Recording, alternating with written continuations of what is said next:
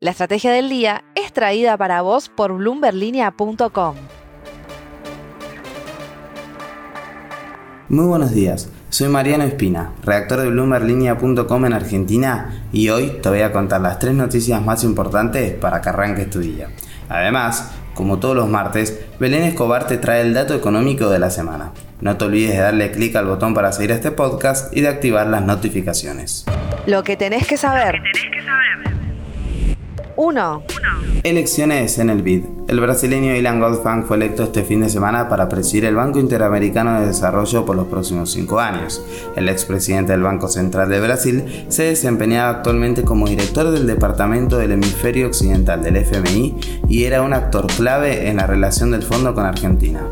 Argentina había presentado la candidatura de Cecilia Todesca Boco, pero la retiró horas antes de la elección para negociar puestos en el banco con el presidente electo. El gobierno argentino prestará atención ahora al sucesor de Goldfan en el FMI mientras buscará aceitar la relación con el brasileño para continuar recibiendo fondos del organismo multilateral. 2. Fin de semana largo récord. La recaudación turística producto del feriado del lunes por el Día de la Soberanía Nacional alcanzó los 25.538 millones de pesos en las ciudades que integran el circuito turístico de Argentina.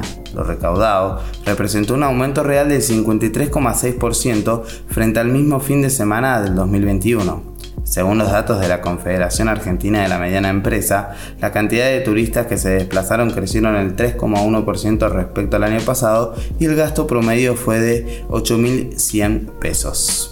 3. Debuta Argentina en Qatar 2022. Este martes es el estreno de la selección argentina de fútbol en el Mundial contra Arabia Saudita. Llega como una de las favoritas con Lionel Messi a la cabeza y más de 40.000 argentinos en Doha, según la cifra estimada por el gobierno nacional. En la última semana, las búsquedas de vuelos a Qatar aumentaron un 173% con respecto a la semana anterior. Así lo reveló la empresa de viajes Despegar. Antes de pasar al dato económico, veamos rápidamente cómo van a abrir los mercados este martes.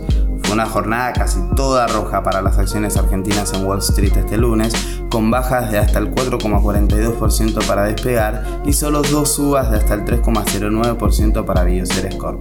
El dólar Bru abre a 306 pesos, el MEP a 314 y el contado con liquidación en torno a los 328 pesos tras una semana en alza. Y ahora, Belén Escobar, contanos el dato económico de esta semana. El dato económico. Y esta semana nos toca hablar de actividad económica, porque las consultoras no solo están estimando cómo va a finalizar este 2022, sino qué podemos esperar en 2023. Falta poco más de un mes para que termine este año y todo indicaría que en este último tramo vamos a ver más enfriamiento en la economía. ¿Pero a qué se debe esto? Por ejemplo, según la consultora analítica, van a incidir el endurecimiento de las políticas fiscal y monetaria, pero también la caída de los salarios reales de varios gremios importantes. También hay otros factores que hay que seguir bien de cerca. Por ejemplo, lo que comenta EcoGo, que es la falta de dólares y la aceleración de la inflación, que van a reducir tanto la oferta como la demanda de bienes y servicios.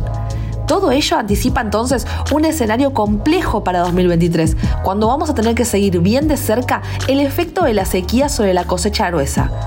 Además, no nos tenemos que olvidar de que estamos hablando de un año electoral, lo cual puede implicar ciertos cimbronazos adicionales. Con este panorama es que llegamos entonces al dato económico de la semana, que es que el sector privado espera para este año un crecimiento que va a rondar en 5%.